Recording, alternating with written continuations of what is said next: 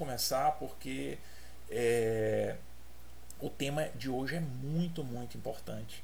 É muito valioso para a nossa vida real e é muito valioso para a prova também.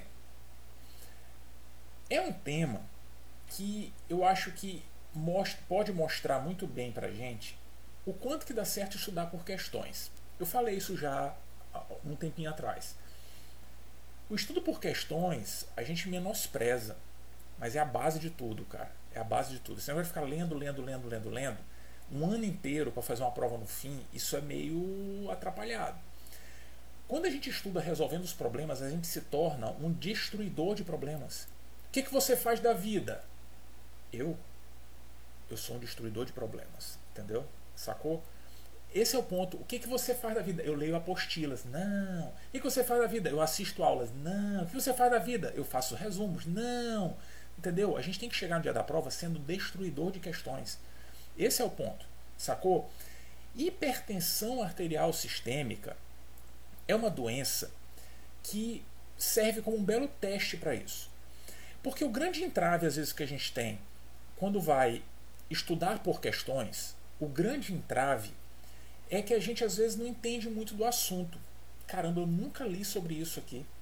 Nunca. Eu nunca li sobre anafilaxia. Eu sei o que, que é, porque eu já vi meu vizinho ter, mas eu nunca li sobre isso. Eu vejo uma questão, não sei para onde vai. Aí tem que ler tudo do começo, sabe? Quando pega um assunto que a gente não teve contato ainda para valer, fica atrapalhado. E aí tem que ter uma base relativamente boa para a gente transitar bem nas questões, para a coisa fluir. Mas mesmo assim vale a pena fazer desde o início o estudo por questões. Ok. Qual é o ponto da hipertensão? Ei, chega aqui. Hipertensão, a gente está acostumado a estudar alguma coisa sobre ela o tempo inteiro, durante toda a nossa vida. A gente conhece, cara, o, o, delineamento das coisas. Eu posso esquecer o número, esquecer o efeito do remédio, mas eu sei onde é que está, eu sei a que pertence, eu conheço mais ou menos a estrutura do assunto. E é isso que a gente precisa para estudar por questões. Entendeu? E aí qual qual é o ponto da hipertensão? É que quando a gente vai responder questões, mesmo que eu não saiba a resposta, esqueci isso. É fácil de consultar, é fácil de aprender a resolver os problemas. Então é um assunto que é muito convidativo para estudar por questões. Ah, Fabrício, então é melhor estudar por questões, eu fazer questões de hipertensão e ler o comentário. Não é ler o comentário, é buscar a resposta. Entendeu? Construir o raciocínio dentro da questão. Entendeu? Questões aleatórias, não é pegar um bolo de questão de hipertensão. Não, vai fazendo todo dia um monte de questão. Elas vão aparecendo, vão aparecendo. Ah, e se não aparecer? Se não aparecer, porque não cai. Ah, nunca caiu uma questão de hipertensão no marciano, porque não cai na prova, não vai aparecer mesmo, entendeu? Então a gente vai fazendo, elas vão aparecendo, vão, vão, vão, vão, vão. E a gente vai aprendendo a destrinchar a questão. Se a gente resolver estudar hipertensão pegando as diretrizes, já era. Pouco de para sair. Vai fazer outra coisa da vida. Pode fazer outra coisa da vida. Não adianta, cara. Se pegar a diretriz, vai perder tempo. Enquanto tu estás fazendo isso, lendo diretriz, estudando, lendo, fazendo post, botando na parede, botando na tampa do vaso sanitário, botando. Enquanto tu estás fazendo isso, tem uma galera que está deitando e rolando, te deixando para trás. Entendeu? Porque tu vai ler um monte de coisa lá e um monte de coisa que não faz diferença. Olha que legal! Tem um detalhezinho nessa tabela aqui que eu descobri que eu acho que ninguém vai ver, ninguém vai perguntar isso na prova. Ninguém vai perguntar.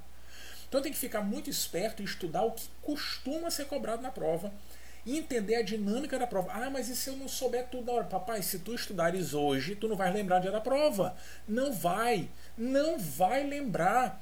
Entendeu? Não vai. A gente tem que lembrar, fixar as mensagens mais importantes e se tornar um resolvedor de problema. Esse é o ponto. Entendeu? Esse é o ponto. Tem 3.300 e poucas pessoas aqui agora. Quando a gente fala uma coisa dessa, a maioria das pessoas não acredita. É, não acredita. Mas eu vou falar agora aqui uma coisa que é muito importante. Muito. Quando chega no fim do ano, lá no fim do ano, eu sempre recebo mensagem dizendo assim: eu lembro o dia que você falou isso e que eu mudei a minha forma de atuar. Aquele dia foi muito importante. Eu não sou profeta, não. Não sou profeta, mas isso sempre acontece. Chega no fim do ano, eu recebo essa mensagem, alguém falando isso. Lembro daquele dia.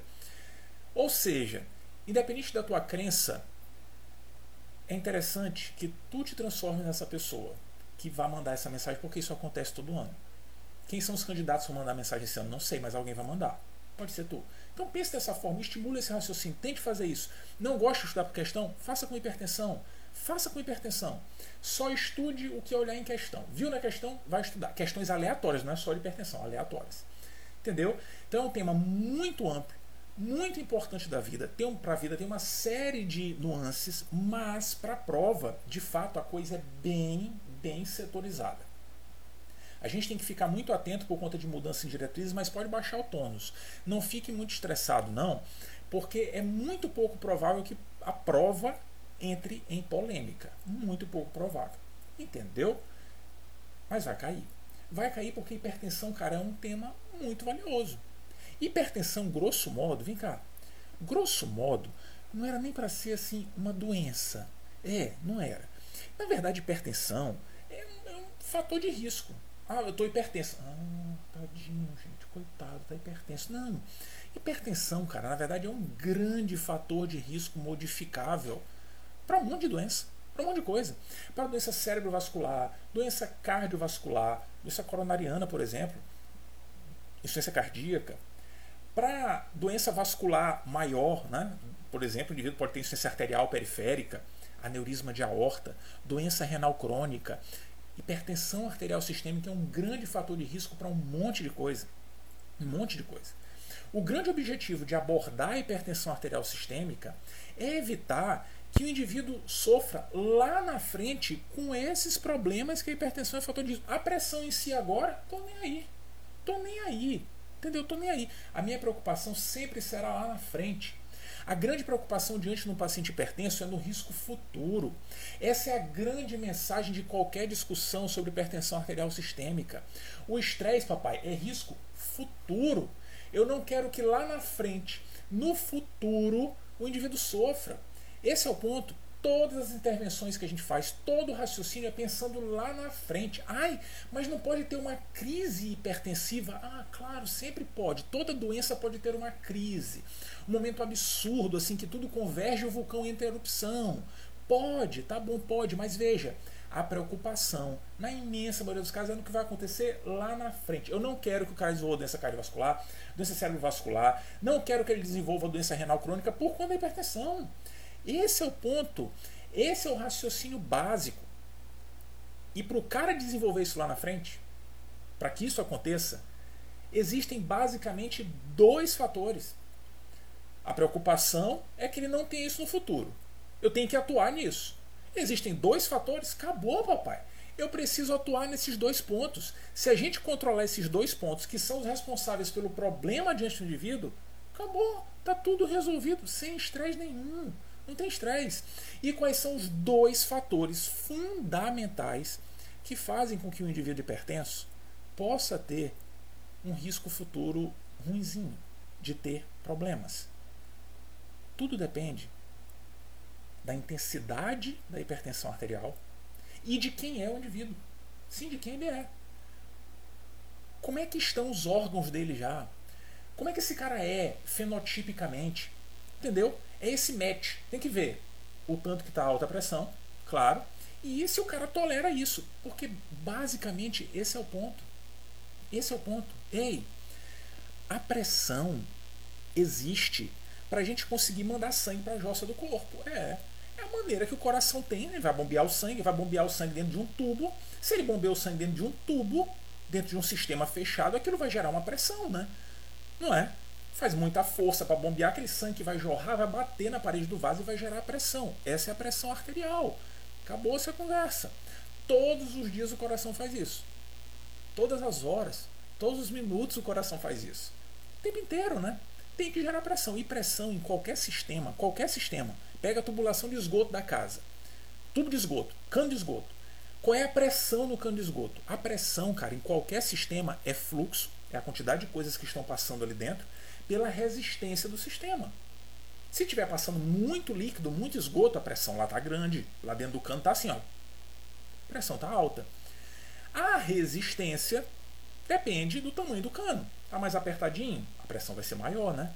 Vai ser maior, né? mais fechadinho. Se tiver mais largo, a pressão vai ser menor.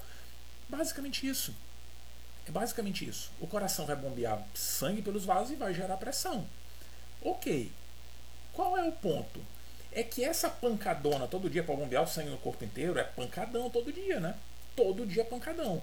Esse pancadão a gente tolera. Tolera. A artéria tem uma parede musculosa para tolerar essa batida diária que o coração dá. Sim. Por isso que a artéria é mais musculosa que a veia. Tem que aguentar o tranco, cara, a vida inteira. A vida inteira. E veja, ela é musculosa também porque todo dia a pressão precisa mudar. Óbvio, óbvio. Tem horas que a gente tem que bombear mais sangue. Tem horas que a gente bombeia menos sangue. Tô dormindo, vou bombear sangue para quê? Tranquiliza aí, cara. Tranquiliza, a pressão vai cair. Agora, acabei de fazer uma atividade física. Subir 10 lances de escada, tá louco? Tem que dar muita energia pro músculo, não tem? Não tem que bombear mais sangue. Se o coração for bombear mais sangue, o resultado óbvio disso é que vai aumentar o fluxo sanguíneo. Se aumenta o fluxo dentro do cano, vai aumentar a pressão. E a artéria tem que dar conta do recado. Ela nasceu para isso. Se a artéria não fosse musculosa, não conseguisse ter algum grau de elasticidade, a gente estava ferrado. Aumentou a pressão um pouquinho, tuf, explodiu. Não deixa ele correr, tuf, morreu. Não deixa, tuf, morreu. Caramba, não pode subir escada. Só rolante, cara. Isso não, não ia dar, entendeu? Mas não. A gente tem uma estrutura vascular que foi preparada para tolerar tudo isso. Todos os dias da nossa vida. Pressão sobe, cara. Sobe. Acabei de correr, ai, tô na quarentena aqui, resolvi correr na rua. Fui correr na rua, medi a pressão no final, tá 180 por não sei quanto. É assim, cara, é normal, tem que subir a pressão, senão a gente não dá conta do recado. Entendeu? Agora, a artéria aguenta até um limite, né? Até um limite. Tem um ponto que não dá. Se isso ficar acontecendo o tempo inteiro, todos os dias, todas as horas, batendo na artéria, batendo, batendo, batendo, vai machucar. Vai machucar. E se machucar para valer, o indivíduo vai desenvolver doença em órgãos-alvo. Vai ter um risco futuro complicado. O cara vai ter risco aumentado de ter insuficiência coronariana, insuficiência cardíaca, miocardiopatia hipertensiva, vai ter risco de doença cerebrovascular, doença renal crônica, aneurisma de aorta, um monte de coisa. Insuficiência arterial periférica, um monte de coisa. Entendeu? Por quê? Porque passou do limite. Passou do limite. E quem dita esse limite nem sempre é um número só, não, sabia? Não é só o número, cara. Não é só o valor da pressão. Quem dita também esse limite é o meu valor. Ei, quem manda aqui sou eu. Sou eu. Sim, senhor. Eu tenho um vaso aqui que tolera um certo valor de pressão. É assim, cara. Tem gente que já mostra pra gente de cara. Ele já chega e diz assim: Ó, oh, doutor, eu não tolero muito, não. Eu não tolero pressão muito alta. Como é que você sabe? Não, porque eu já tenho uma lesão de órgão-alvo instalado. O cara já tem uma lesão, cara. Esse daí já está mostrando, ele está avisando, mundo, ei, mundo, mundo, eu tenho um vaso escangalhado. Sabe o que é escangalhado? É atrapalhado, né? enfim, não, não é de boa. Eu tolero pouco, pressão começou a subir, eu já fico atrapalhado, sacou? Se a pressão estiver alta sustentadamente, indivíduo tiver vasos escangalhados também, isso pode ser um problemão. Pode ser. E o cara vai sofrer lá na frente. É por isso que a gente tem que ter atenção com a hipertensão arterial. A gente precisa identificar esse ponto em que ocorre esse desequilíbrio. Esse desequilíbrio que a gente saiba que se isso aqui acontecer, ferrou. Ferrou porque lá na frente esse cara vai ter problema. Entendeu? É isso que define hipertensão arterial. Hipertensão arterial é quando a gente chega no ponto de dizer assim, passou do limite. Preciso fazer alguma coisa? Preciso. E como é que a gente define isso? Fácil. Fácil. Classicamente e historicamente, a gente sabe que independente de quem eu seja, independente de quem eu seja, independente do aviso que eu dei para o mundo, se a pressão arterial estiver maior que 140 por 90, maior que 140 por 90, isso faz sustentadamente, isso faz com que lá na frente eu vá sofrer. Vou, um dia ou outro eu vou ter problema. Vou ter. Tá o tempo inteiro assim, cara. O tempo inteiro, maior que 140 por 90, sabe? A maioria, a maioria das medidas e tal, vou sofrer lá na frente. Nem pergunte quem eu sou, não. Entendeu? Ao mesmo tempo, a gente sabe também, historicamente, que níveis de pressão menores que 120 por 80 são níveis de boa, tranquilão, sabe? É, é, tranquilão. A maioria dos envios está de boa. Não precisa nem perguntar quem é. Quem é quem você é? Você avisou o mundo alguma coisa? Não. 120 por 80 é uma pressãozinha normal, sossegada.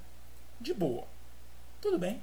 Como se define hipertensão arterial sistêmica? Pressão arterial maior ou igual a 140 por 90. Sustentadamente. Sustentadamente. E esse ato que ficou aí do 120 de sistólica e 80 de sistólica para 140 por 90. Esse buraquinho aí, pois é. Esse meio-campo, essa galerinha que ficou aí no meio, é um grupo variável. É um grupo que depende muito da pessoa.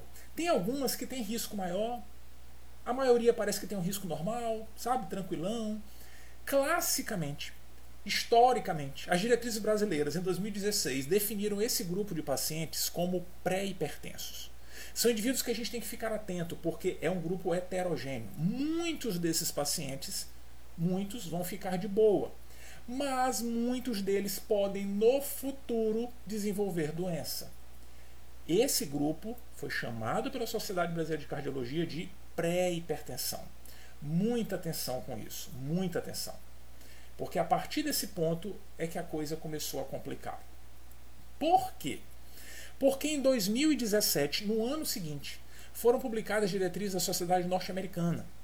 Nessas diretrizes, não vamos discutir a razão disso, não vai ser legal agora, mas nessas diretrizes o sarrafo mudou. Lá nos Estados Unidos eu falar assim, não, não, não, para, para, para, para, quem manda aqui somos nós, viu? Quem manda aqui somos nós. E a gente vai baixar a coisa aqui agora. Vamos baixar. Pra gente aqui, agora, hipertensão vai ser acima de 130 por 80. Ah, caraca, como assim? Não é mais 140 por 90, agora é 130 por 80? Foi, foi, foi, falaram isso lá, falaram, entendeu? Na verdade, só resumindo a razão disso, né, é que foi feito um grande estudo não vem ao caso a gente detalhar esse estudo em si, mas que avaliou um grupo específico de pacientes e mostrou que se a gente mantivesse a pressão das pessoas menor que 130 por 80, isso era melhor, sabe? E os caras falam assim, pô, mas se a gente tem que manter menor que 130 por 80, então a pressão doente tem que ser 130 por 80 também. E aí resolveram mudar. Entendeu? Essa foi a sugestão que veio lá dos Estados Unidos. O que, que o Brasil fez? Hum, hum, hum. Não. Aqui não. Aqui quem manda somos nós, entendeu? Aqui não, cara, aqui não. Aqui a gente vai continuar sugerindo que o diagnóstico de hipertensão arterial sistêmica é feito com níveis tensionais sustentadamente maiores ou iguais a 140 por 90. Tudo bem? Fabrício, se cair na prova, cara, a não sei que a prova especifique as diretrizes norte-americanas, é para responder à luz do que a gente tem nas diretrizes brasileiras. Entendeu?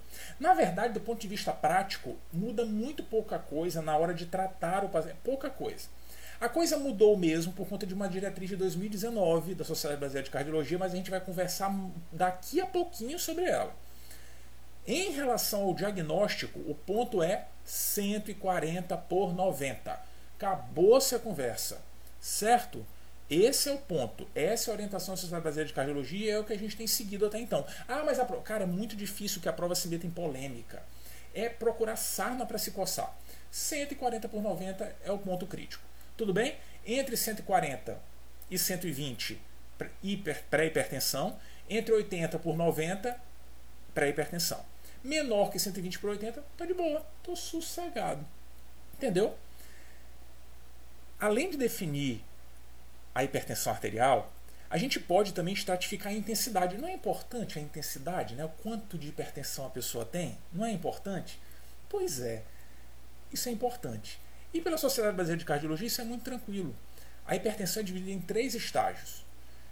Não grave assim, não fique fazendo tabelinha da estágio, não. Só lembre que a gente muda de uma classificação para outra na hipertensão arterial sistêmica a cada 20 milímetros de mercúrio de pressão sistólica e a cada 10 de diastólica. É, o segredo é esse. É 20 de sistólica mais 10 de diastólica. Quer ver?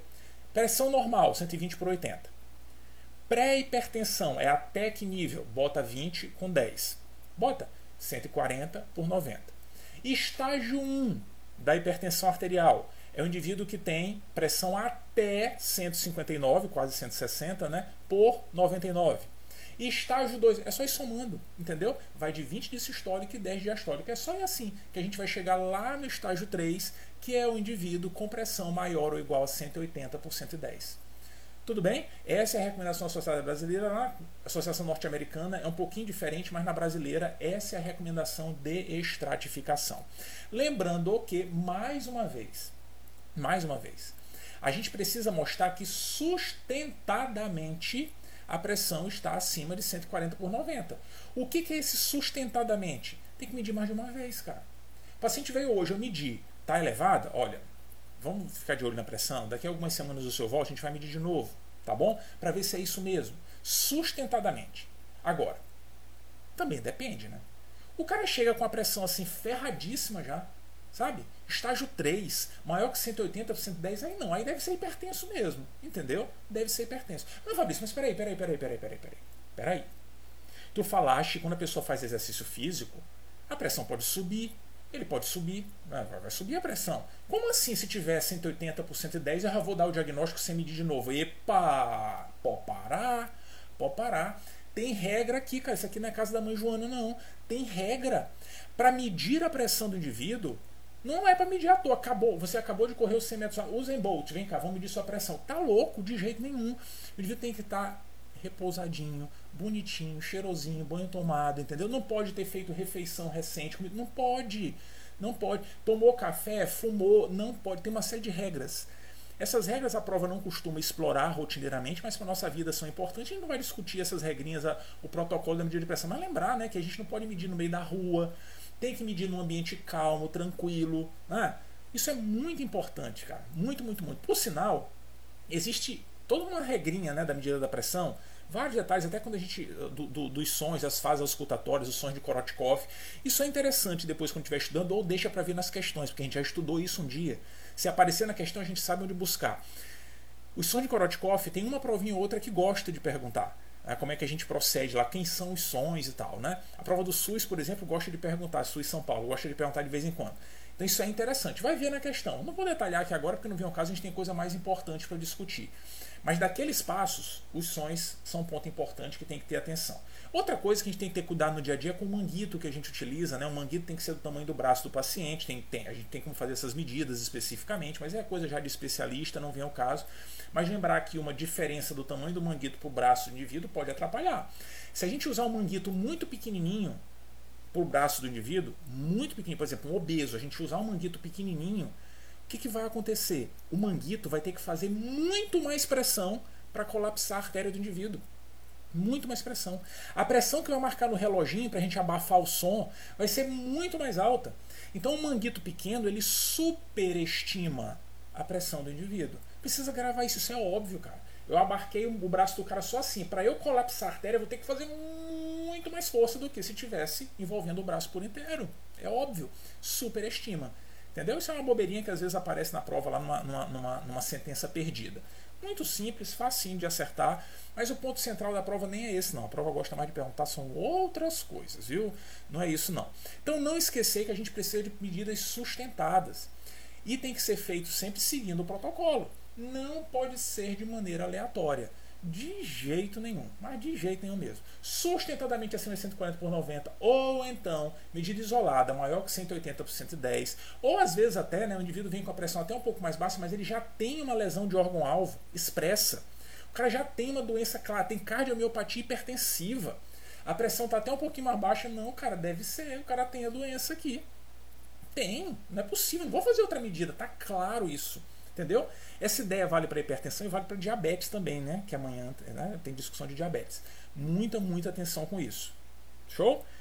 Isso também é muito valioso para a gente lembrar que existem alguns cenários que o paciente chega e que ele está às vezes de boa, mas ele é hipertenso. É esse cara, por exemplo, que chega já com várias lesões de órgão-alvo, sabe? Doutor, eu tenho doença renal aqui pela hipertensão, já me disseram que é por isso. Eu tenho retinopatia hipertensiva, eu já tive um AVCH, tudo por conta de pressão alta. Tudo. Mas eu parei de tomar meus remédios, você pode medir aqui, ó. Tá boazinha, a gente mede, tá normal a pressão. Ué, como assim? A pressão do cara tá boa, mas ele tem estudo de pressão. O que é isso? Muito cuidado, hein? Às vezes, o indivíduo pode sofrer variações de pressão só por estar com o médico. Ah, já sei! Hipertensão do jaleco branco. Cuidado, hein? Cuidado. A do jaleco branco é o contrário, né? O indivíduo vê o médico, vê o profissional de saúde, ah! se assusta, né? Meu Deus! E a pressão dele pode subir pela tensão da consulta médica. Isso é uma coisa. É um falso positivo, né? A gente acha que o paciente está hipertenso, na verdade ele não está. Mas existe o fenômeno contrário, que é chamado mascaramento. O indivíduo chega no consultório, ele fica tão sossegado, uma paz tão plena, tão plena, porque ele foi tão bem atendido, porque ele confia tanto no médico que a pressão dele normaliza. Entendeu? Então a gente tem que ficar muito atento, não fique só lembrando do jaleco branco, lembre do cenário oposto também. Então isso é muito importante. Também não é um cenário que a prova explore muito, mas é valioso a gente lembrar essa mensagem dentro do diagnóstico da hipertensão arterial. Então o ponto é, pressão arterial maior que 140 por 90, maior ou igual a 140 por 90, sistólica ou diastólica. Ah, Fabrício, a sistólica está baixa, mas a diastólica está alta. O que vale é a mais alta esse é o ponto. Qual é o pior das duas? É essa daqui. Qual é a classificação do paciente? Acabou-se a conversa. Lembrando que existe um cenário muito conhecido também, que o indivíduo também é caracterizado como hipertenso por ter só elevação da, da pressão sistólica. O cara pode ter a chamada hipertensão sistólica isolada, que é quando a sistólica está acima de 140 e a diastólica está de boa. Isso é muito comum em idosos, muito até pelo endurecimento da parede das artérias, né? isso acaba acontecendo e é importante tratar esses indivíduos também, eles também são hipertensos. Tudo bem? Muita, muita atenção com isso. A prova não gosta de perguntar, por exemplo, sobre as estratégias de, de mensuração ambulatorial de, de pressão. MAPA, MRPA. Lembra quais são, né? O MAPA é aquele que o indivíduo vai monitorizado e vai fazendo medidas de pressão o dia inteiro, automatizadas. De noite também, fica medindo aleatoriamente e tal. Depois dá uma média de dia, uma média de noite, uma média do dia inteiro. A MRPA é diferente. A MRPA, monitorização residencial da pressão, da pressão arterial, o indivíduo faz medidas algumas vezes antes do café da manhã e algumas medidas antes do jantar. E aí essas medidas depois são estudadas. Então não são medidas aleatórias, são já medidas programadas, organizadinhas. Então são métodos que a gente pode lançar mão, principalmente para avaliar mascaramento, para avaliar a hipertensão do jaleco branco, mas a prova não explora os critérios disso, a prova não explora. Ainda bem, né? Porque isso é uma besteira. Isso eu olho nas diretrizes se precisar. Entendeu? Olho lá e ponto final. Sacou? Mas a questão é simples, cara. Identificou, tem pressão alta? Ai, tem. Meu Deus, eu tenho que evitar o risco futuro. E para evitar o risco futuro, eu quero tratar. Eu tenho que dar remédio. Tenho que dar remédio para o indivíduo. Eu não acabei de definir que o cara tem aqui problema. Tem que dar remédio. Que remédio que eu vou dar? Qual é o remédio que eu prescrevo? Diz aí, epa, pode parar. Para, para, para, para, para. Pode parar. Primeira coisa dentro de doença cardiovascular. Não está preocupado em reduzir risco futuro? de doença cardiovascular, então pode parar, papai. Que conversa é essa de baixar a pressão assim no, com remédio? Peraí, peraí, peraí. Tá mexendo com o coração?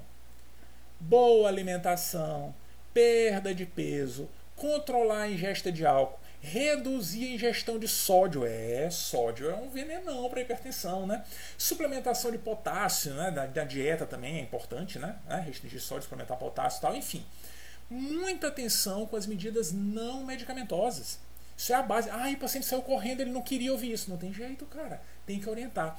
Todas as pessoas com a pressão não normal, não normal, sim, sim, sim, não normal, têm de ser submetidas à modificação de estilo de vida. Isso já é uma orientação das diretrizes de 2019 de prevenção cardiovascular da Sociedade Brasileira de Cardiologia.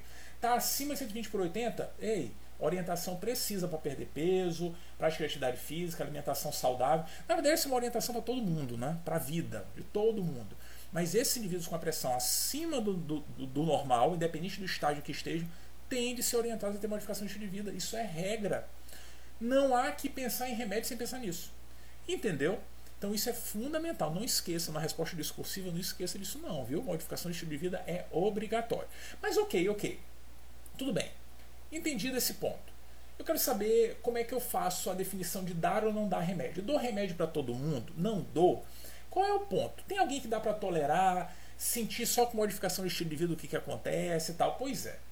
Aí vem o ponto que é interessante a gente até lembrar brevemente como era e a sugestão atual. Veja só, esse é um ponto importante. Em 2016, as diretrizes da Sociedade Brasileira de Cardiologia disseram o seguinte: olha só, se for um paciente de boa, de boa, sabe? De boa, que a gente pense no risco futuro e diga assim: poxa, cara, o risco futuro depende de quem você é, risco futuro depende do nível de pressão. Vamos tentar modificação de estilo de vida que às vezes resolve, sabe? Vamos tentar. Então, nos pacientes com hipertensão estágio 1, aquela que é menor que 160 por 100, sabe? Pacientes com hipertensão estágio 1, que tem um risco cardiovascular. Ele por dentro, ele por dentro. É bonitinho, Sabe aquelas pessoas bonitas por dentro? Pois é, é bonitinho por dentro. Esse a gente podia tentar modificação de estilo de vida. É, por um tempinho, três a seis meses, sem remédio. Vamos ver o que acontece. Depois a gente mede de novo sua pressão. Tá bom? Valeu? Podia.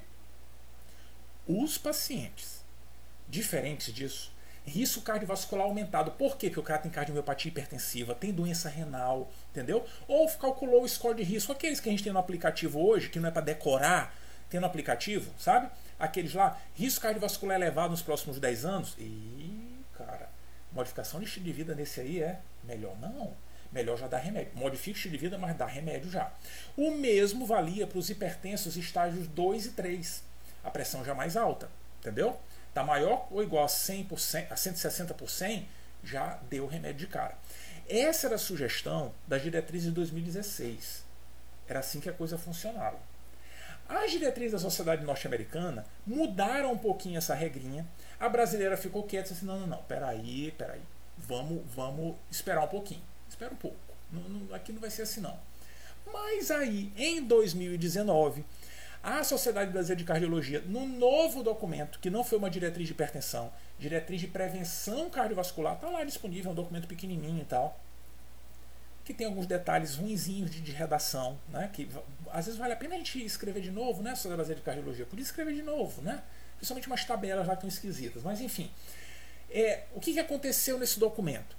Nesse documento, a Sociedade Brasileira de Cardiologia manteve a classificação que nós usamos no Brasil para definir hipertensão arterial e seus estágios. Vou manter. Vou mexer não. Mexer aqui que manda somos nós. Viu? Ok. Mas fez uma sugestão diferente da abordagem terapêutica dos pacientes. Uhum, uhum, uhum. Fez sim, senhor. Todo mundo com pressão que não seja normal, modificação de vida. É importante para todo mundo, ajuste tudo. Mas a ideia do remédio mudou. A recomendação do remédio é o seguinte: veja só. A gente vai começar a dar remédio para todas as pessoas, todos, com hipertensão arterial sistêmica, pressão arterial maior ou igual a 140 por 90, com risco cardiovascular baixo. Como é que eu sei disso? Como é, como é que eu calculo o risco vascular do indivíduo, o cardiovascular? Como é que eu faço? Isso é mole, viu? Tem algumas variáveis, olha como não precisa gravar. Pensa comigo aqui. Uma pessoa que tem insuficiência coronariana tem risco vascular alto ou baixo? Fala sério, me recuso. O indivíduo que tem miocardiopatia hipertensiva, o indivíduo que tem aterosclerose subclínica, porque fez uma tomografia, score de cálcio elevado e tal. O indivíduo que tenha aneurisma de aorta abdominal, tem risco cardiovascular, ele está avisando o mundo. Mundo, caramba, eu tenho doença renal crônica. O cara tem lá um clearance menor que 60, já doença renal crônica. Mundo, eu tenho doença vascular. Eu tenho, eu vou ter um risco futuro complicado. Diabético. Diabético. O risco cardiovascular é alto por natureza, cara. A glicemia passou do ponto, aumentou o risco cardiovascular. Sabe? LDL maior que 190. Precisa. Cara, isso aí é. é sabe? LDL maior que 190 sai correndo. Tudo isso denota um risco vascular alto. Se não tem nada disso aí, pode ser um risco baixo. Para fechar a noção do risco baixo, tem calculadora. Calculador pergunta um monte de coisa lá, tem várias calculadoras, a gente preenche lá e chega à conclusão. O risco é maior ou menor que 10%, que foi o que a diretriz considerou. 10% de ter problema no futuro. É maior ou menor? Pois é, se for menor do que 10%, menor do que 10%, se considera que esses indivíduos a gente vai tratar com remédio já, se a pressão arterial for maior ou igual a 140 por 90. Já dou remédio. Entendeu? Sacou? Ah, Fabrício, e se o risco cardiovascular for alto? Se for alto, o que a gente vai fazer então? Ah, aí que está o ponto crítico, fundamental. Pacientes com risco cardiovascular alto, a gente vai começar a tratar com pressão arterial maior ou igual a 130 por 80. Muita atenção. Esses pacientes já recebem remédio. De cara, modificação de estilo de vida e remédio. Muita atenção com esse ponto. Tudo bem? E aí ficou muito em concordância com a norte-americana. Sacou? Muito parecidinho, né? muito mais próximo de orientação terapêutica, apesar de não ter mudado a definição de hipertensão arterial. Beleza? Uma outra coisa muito interessante que a diretriz de 2019 nem tocou no assunto, mas que já vem da de 2016 e esse conceito é preservado, é o seguinte: a gente vai dar remédio de cara hoje para um número muito maior de pacientes, muito maior. Agora é assim, ó. Para alguns é bom a gente já fazer um tratamento para valer. Vamos dar dois remédios de cara Terapia combinada. Sim, sim, sim. Não é só com não. Já dá dois para garantir que a pressão vai ficar controlada mesmo. Entendeu? Quem são os pacientes que são candidatos a receber terapia combinada, logo de cara, com dois remédios? Todos aqueles que tiverem risco cardiovascular elevado, sim, dois remédios. Na dosezinha baixinha de cada um, sabe? Dois remédios. Risco cardiovascular elevado, dois remédios. E aqueles com a pressão bem aumentada, estágios 2 a 3. Esses aí, dois medicamentos. Beleza? Resumindo tudo: hipertensão grau 2 e 3, dois remédios de cara. Hipertensão com alto risco vascular, dois remédios de cara. Indivíduos com risco cardiovascular elevado, começo a tratar com remédio a partir de 130 por 80. Indivíduos com risco cardiovascular baixo, começo a tratar com remédio a partir de 140 por 90. Essa é a recomendação. Tudo bem? Beleza. Teve mais coisa que mudou? Teve. E tem que ficar muito esperto. A meta terapêutica mudou, cara. Mudou. Por essa recomendação, mudou. Para o Brasil, mudou. A Sociedade Brasileira de Cardiologia antes fazia recomendações muito variadas de meta. Agora não. Agora é assim, ó. Qual é a meta terapêutica aí? Qual é a meta? Aí depende. Que conversa de depende? Meta terapêutica é manter a pressão arterial menor que 130 por 80. Pronto. Ah, mas eu não preciso lembrar como era antes. Cara, a prova não vai se meter em encrenca. Tem um documento em vigência no Brasil. Sociedade Brasileira de Cardiologia toda poderosa. É 130 por 80. É bem verdade que para os pacientes com risco cardiovascular mais baixo, a evidência é um pouco menor. Então, assim, às vezes, manter menor que 140 por 90, como era antes para a maioria, até pode ser uma meta boa. Mas, arredondando tudo, a sugestão é menor que 130 por 80. Tem algumas nuances em alguns cenários e tal, mas 130 por 80. Diabético, 130 por 80. Recomendação da Sociedade Brasileira de Cardiologia. Vão pela Sociedade Brasileira de Cardiologia. Tudo bem? Muita atenção com isso, que essa é uma mudança importante e a gente tem esse documento novo que, assim, meio que bate o martelo. Beleza? Show! E qual é o remédio que eu uso? Ah, tá pensando que acabou? Não! Qual é o remédio? Qual é o fármaco que a gente vai utilizar? Peraí, peraí, peraí, peraí, peraí. Hipertensão é uma doença crônica. O indivíduo sofre com problemas lá na frente, ele vai ter que tomar remédio todo dia. Então o remédio tem que ser gostoso, tem que ser gostoso não, né? Mas tem que ser barato, via oral, tem que ser um fármaco tolerável, tem que ser um remédio que tolerável assim, não tem efeitos colaterais, né? Tem que ser um remédio que tem um efeito bonzinho e rápido, né? É, porque a gente vai precisar ficar avaliando o paciente. A gente avalia o paciente a cada quatro semanas para ver se a pressão está controladinha e tal, né? Entendeu? Então tem que ser um remédio que haja relativamente rápido. E óbvio, né? Óbvio. A gente está tratando o quê? Pressão, né? Tem que ser um remédio que baixe pressão. Cuidado. Tá, ele tem que baixar a pressão, mas veja, mensagem fundamental dessa discussão. O objetivo do tratamento dessa jossa é evitar o risco futuro. A gente quer remédio que mude o risco futuro. Cara, isso é muito importante. Muito, muito importante. Risco futuro. Quais são os remédios que têm todas essas características e que mudam o risco futuro? Não são todos, não. Metildopa, vá pro inferno, metildopa. Não, não, de jeito nenhum. Quem são? Ó, quatro. Quatro grupos são aqueles que de fato são bons para tomar no dia a dia e que mudam o risco futuro. Lembra quem são? Muita atenção com isso, cara. Muita atenção. Diuréticos tiazídicos, inibidores de ECA, BRA, bloqueador do receptor de angiotensina, e antagonista de canal de cálcio. Esses quatro são fármacos que a gente pode utilizar no tratamento da hipertensão como primeira linha. Sim, sim. Eles são bons pra caramba e mudam o risco futuro. Uhum. E, não, e, e, e, cara, 5 beta bloqueador. Hum, hum, hum, muito cuidado, hein? O beta bloqueador é um remédio muito bom. É um Highlander da medicina. Ele assim, é Batman e Robin, beta bloqueador e corticoide. Venceram todas os, o, todos os, o, assim, a, a, os preconceitos, sabe? Ah, para essa doença não dá, ele mostra que dá. Para essa outra não dá, ele também mostra que dá, sabe? Ah, ele engorda o corticoide. Ah, pode usar, né? Vencem preconceitos, cara. Mas não é assim também, né? Não manda todo pedaço. E aqui na hipertensão não. Não é um fármaco de primeira linha. Não é. Ele até baixa a pressão, mas o impacto no risco futuro é muito pequeno. dentro do contexto da hipertensão, é pequena. Bem diferente dos outros fármacos que a gente conversou. Beta-bloqueador não é considerado um fármaco de primeira linha no tratamento da hipertensão. Não, senhor. É óbvio que existem alguns cenários que a gente acaba usando beta-bloqueador porque ele baixa a pressão, porque está indicado por outra coisa. Né? Por exemplo, o paciente está é hipertenso e tem enxaqueca. Oh, deu match. Tem tremor essencial. Deu match. Entendeu? Aí combina tudo, cara. E aí dá certo. Eu vou usar o beta-bloqueador, vou usar outro por quê? Está indicado por outra razão. Entendeu? O indivíduo que tem insuficiência cardíaca, com fração de ejeção reduzida, oh, beleza, vou tratar com beta-bloqueador, é bom para insuficiência cardíaca fração de ejeção reduzida. Tiver uma outra indicação, ok, mas se não, não é fármaco de primeira linha. Primeira linha, tiazídico, IECA, BRA e antagonista canal de cálcio. Mas qual é o melhor? Eu gosto de usar o melhor. Qual que é o melhor aí dessa lista? Qual que é que eu quero usar? Eu não vou usar outro não. Ei, ei, ei. Fecha o olho, papai. Bota a mão lá e puxa. Tanto faz. Pega qualquer um desses aí. Tanto faz. Sim, senhor. As diretrizes norte-americanas até recomendam assim, olha, comece com tiazídico. Comece, porque é bom e é bom mesmo, viu? Tiazídico assim, é o mais estudado, é o que a gente tem mais evidência de benefício, sabe? Para valer. Então, tiazídico é pau para toda obra. É sim, senhor.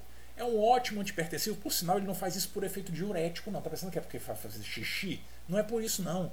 É porque é um vasodilatador. Ele reduz a resistência vascular periférica. Entendeu? Não é pelo efeito diurético. Esse efeito diurético de é transitório. Passa um tempinho a gente perde o efeito diurético. Depois de um mês de uso já foi. Sacou? É por diminuir a resistência vascular periférica. Por sinal, né? Tem dois que a gente usa com muita frequência, né? Hidroclorotiazida e a clortalidona. A clortalidona é até um pouco superior, tem uma meia-vida maior e tal. Se tiver que escolher entre os dois, escolha a clortalidona. Mas não tem problema usar hidroclorotiazida, não. Não tem, não.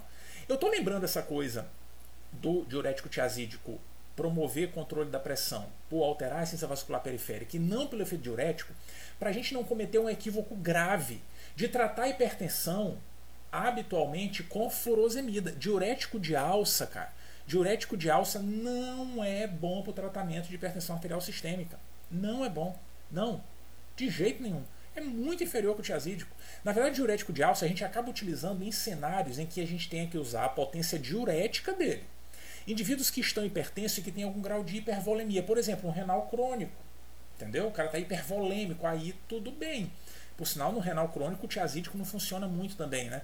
Então, no paciente, em alguns cenários específicos, por hipervolemia, a gente pode considerar o diurético de alça, mas na prática, a rotina é não usar de jeito nenhum. Diurético de alça, não, não, não, não. Primeira linha, diurético tiazídico. O mesmo vale para o poupador de potássio. Sim, o antagonista lá do receptor da aldosterona, espironolactona. Espironolactona não é um fármaco que a gente usa rotineiramente no tratamento da hipertensão arterial. Não é. Mas chega aqui. Chega aqui. Parêntese. Segredinho. Essa se cair na prova, se cair na prova, a gente faz um churrasco no fim do ano. Escuta só. A espironolactona, ela não faz parte da primeira linha de tratamento da hipertensão arterial. No entanto, sempre que a gente estiver tratando o paciente com três remédios e precisar dar um quarto, sabe quem é o quarto? É ela, espironolactona. É, é o fármaco de escolha para ser o quarto, formar o quarteto. Estamos precisando de alguém aqui para bateria. Quem é que vem para bateria aqui? Espironolactona. Entendeu?